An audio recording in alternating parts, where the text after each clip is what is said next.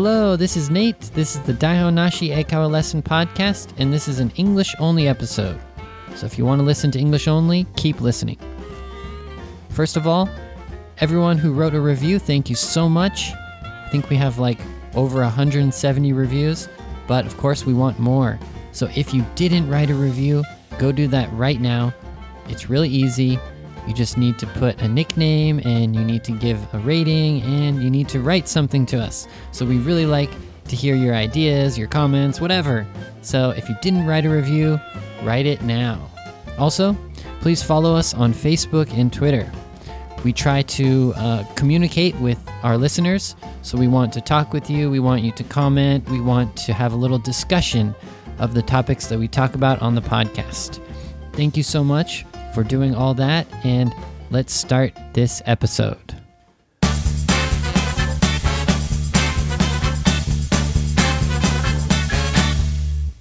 Okay, so what's the topic for today? It is photography. All right, photography. How do you spell that? P H O T O G R A P H Y. Yeah, I think that's correct. Photography. So it means, you know, taking pictures. So I want to talk about this topic today. One, because recently I found a cool article that was about like a picture awards, like photography awards. And I think it was like Sony's picture awards for 2016. And there's like 30 amazing pictures that I saw in this article. So that got me kind of interested in talking about, uh, you know, taking pictures and photography. Also, when I was a kid, I was really interested in photography. And, you know, I, that's one thing that I kind of wish I had kept up. Right now, I don't really take so many pictures. I just, you know, I do the usual, like, you know, social media, you know, iPhone picture thing. I don't have like a really nice camera or anything. I just use my iPhone. So I kind of wish that I had kept up uh, with photography. So, for those two reasons, that's why I want to talk about photography today. All right, let's get started. Okay, the first thing I want to talk about is how I got interested in photography. So, I think I was a kid around second or third grade. This is in elementary school. And my family really liked traveling. So, when I was in second grade, my family went to Europe and we kind of took a trip around Europe. We went to France, England, I think we went to Scotland also on that first trip. And we just went around Europe. And I think one of the coolest things that I can remember is I think either my dad or my mom gave me their camera or they just let me start to, you know, take pictures um, either with their camera or maybe they maybe they gave me my own camera. Hmm. I should probably ask them. But either way, I remember taking one picture and this was actually the next year was when I was in 3rd grade and we, we went back to Europe actually. So uh, when I was in third grade, actually, I lived in Slovakia, which is a country in Europe. And when I was living there, I remember taking a lot of pictures. And that's probably when I got my first camera. So I started taking a lot of pictures when I was in third grade. And this was when I was living in Slovakia for uh, a school year. I can talk about that more in a different podcast. But today I want to focus about photography. So I remember I took one picture and the picture was of a puddle and the puddle had a reflection. I think it was of a building or of a I'm not sure what it was a reflection of. Maybe it was a Oh yeah, no, no, no, I remember. It was a church or a cathedral. And the reflection on that puddle looked very artistic. So artistic, A R T I S T I C K, artistic. Oh, no, no K, sorry, C. So A R T I S T I C, artistic. And that's an adjective. So it looked cool. Like I was like, wow, this could be in a magazine or something. that's what I thought when I was in third grade. I don't know if that's true, but it got me really thinking, wow, maybe I can be like a professional photographer or something like that. So like I'm not sure if I still have that picture, but I should ask my parents if they have it somewhere. But I remember I was so like proud of that picture and my parents really liked it, so I think we framed it. That means, you know, we got a frame and we put it up on the wall and my parents were like, "Yeah, that's really Good job, Nate. so, anyways, I think that's how I got interested in uh, photography. Is having that. Um, maybe it was my first camera, or my parents let me use their camera, and I, you know, took a cool picture in Europe of a puddle where you could see the reflection. So that was really cool. So that's how I got interested in photography. So when I was a kid, after I got kind of interested in photography, I thought my job would be a National Geographic photographer. So that was like my kind of dream job. I wanted to be a professional wildlife photographer. So National Geographic, it's a magazine and they focus on, you know, taking pictures of wildlife. So they'll have in the magazine they'll have a story where they go to the Amazon. And the Amazon is in, you know, Brazil and South America where, you know, they take pictures of the river and snakes and lots of different things and then the other article will be in Russia where they follow a uh, like for example the local people there and they interview them they take a lot of pictures you know you not wild only wildlife but it can also be culture or something like that. So i don't know why but i just i really like that magazine and i like photography. So i was like okay i want to become a national geographic wildlife photographer. That was my dream job. Unfortunately as you know now well not unfortunately i'm teaching english so i'm not a you know professional photographer so it's kind of a regret of mine. Like, I wish I had tried harder to become a professional photographer. But I'll tell you in a bit the reason why I didn't. And that's because I took a class for photography. And, well, let me tell you about it in the next one. All right, so the next thing I want to talk about is photography class in high school and university. So, in American high school, I'm not sure if it's for all high schools, but in my high school, we could choose a few different art classes. And one of them was photography. And I remember my friend was telling me that he says, Oh, if you take the photography class, you can go around and take pictures during school time. Like, go around, as in, you can leave the school. You can drive around and go wherever and take pictures. And I was like, Whoa, that sounds awesome. I don't need to be at school. I can just go around. Maybe I can go to like the beach or something and take pictures. So that's kind of why I did the photography class in high school. And let me go back. So I skipped from when I was like in third grade and I was really into photography until now when I was in high school when I took the photography class only because it sounded like I could leave school. Well, I kind of didn't really have the same feeling that I wanted to be a professional uh, photographer when I was in high school.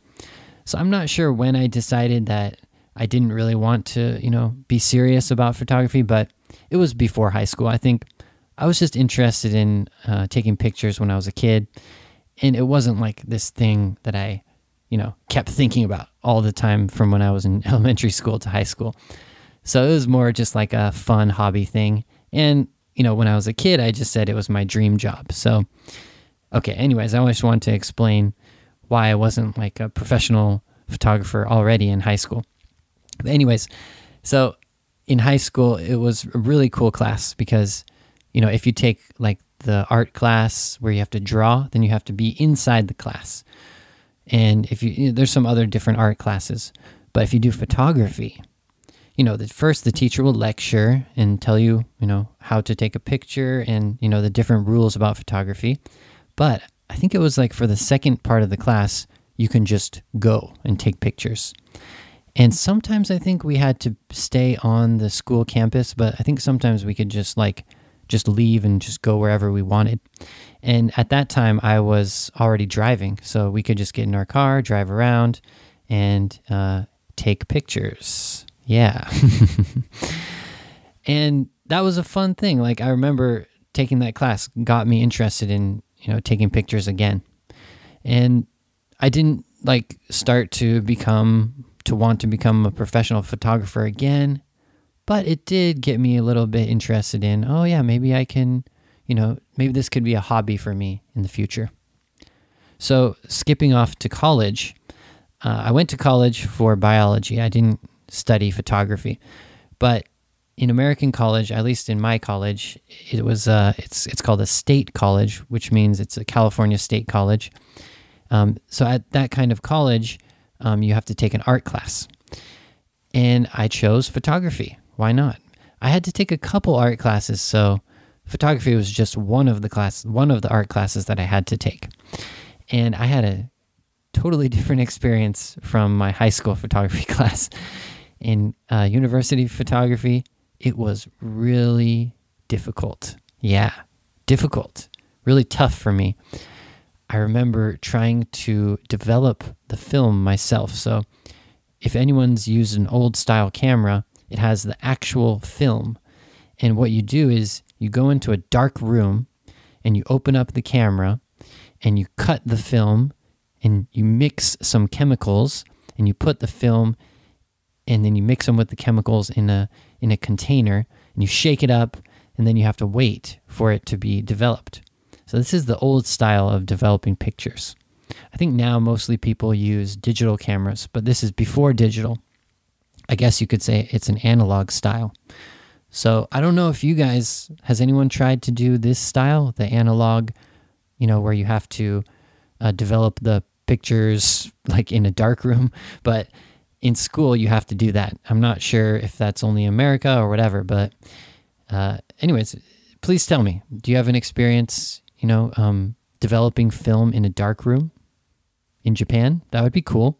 I'd like to hear your experience. But my experience was it was really difficult because, okay, so you finish taking the pictures and then you have to go into the dark room, mix the chemicals. And then even after they're all mixed and you know then you, you have to dry out the film and then after that you have to go into another dark room and develop the picture. And it's just like ah so much trouble. So i just couldn't do it. I almost gave up. Actually i took i ended up taking that class twice because the first time i got a d. Yeah that's right. I failed photography class. But it's really funny that when i was a kid I was like, oh, I want to be a, a, professional photographer when I when I get older, and then uh, go forward to university where I failed the photography class. so it's uh, it's a complete opposite as I had expected. All right, one more thing I want to talk about photography is these days everyone has a camera. They have their smartphone. And smartphones now have such good cameras. So everyone is taking hundreds of pictures. It's just crazy. If you have like Instagram, you can just, you're probably taking a couple pictures a day and you can use different filters to make it look even better. So I just wanted to talk a little bit about how people are just taking more and more pictures every day. It's just so amazing that, you know, people are taking pictures of just normal things now. Just like, for example, for me, I take pictures of food. Why? Why do I take a picture of a food? I, I never look back at those pictures and think, wow, that's really cool. I, I ate, uh, you know, I ate, uh, what's it called? I ate some Thai food, uh, oh, last week. Mm, that looks good. No, I never look back at those pictures. So I guess now we just take pictures because we want to show people like what we're doing or something. So uh, it's t- a little bit different. I remember when I was a kid taking pictures, I tried to be like, get the perfect picture. And after like a few weeks, you can get the film developed, and then you look at the picture, you put it in a photo album, and maybe you keep it in your closet. And then every year you look at it. Oh, wow, I remember I took this picture. I remember I took this picture and using a kind of old style photo album. But now we take so many pictures. So if you wanted to look back at the pictures you took like last year, I don't know, how many pictures would that be? A thousand? Two thousand? So it's just interesting how things have changed so much since, you know, when I was a child. And what do you guys think about, you know, taking pictures of just everyday normal things like food and now everyone takes pictures with their friends, like selfies. And it seems like, you know, too much. You know, people just take too many pictures. But who knows? I mean, if you like taking pictures, why not? It's it's a fun thing to do. I like taking pictures. But I just think sometimes people, you know, they take a picture of every single thing and they probably don't have time to look back at it. So I, I kind of want to know your opinion on that. What do you think? Do people take too many pictures now? It's interesting because, at least in America, there's an image of um, like Japanese tourists taking a lot of pictures. So I don't know if that's true for all tourists. Probably American tourists in Japan take a lot of pictures, right? but in America, people have an image of uh, Japanese or Asian tourists uh, just taking pictures of every everything and just normal things.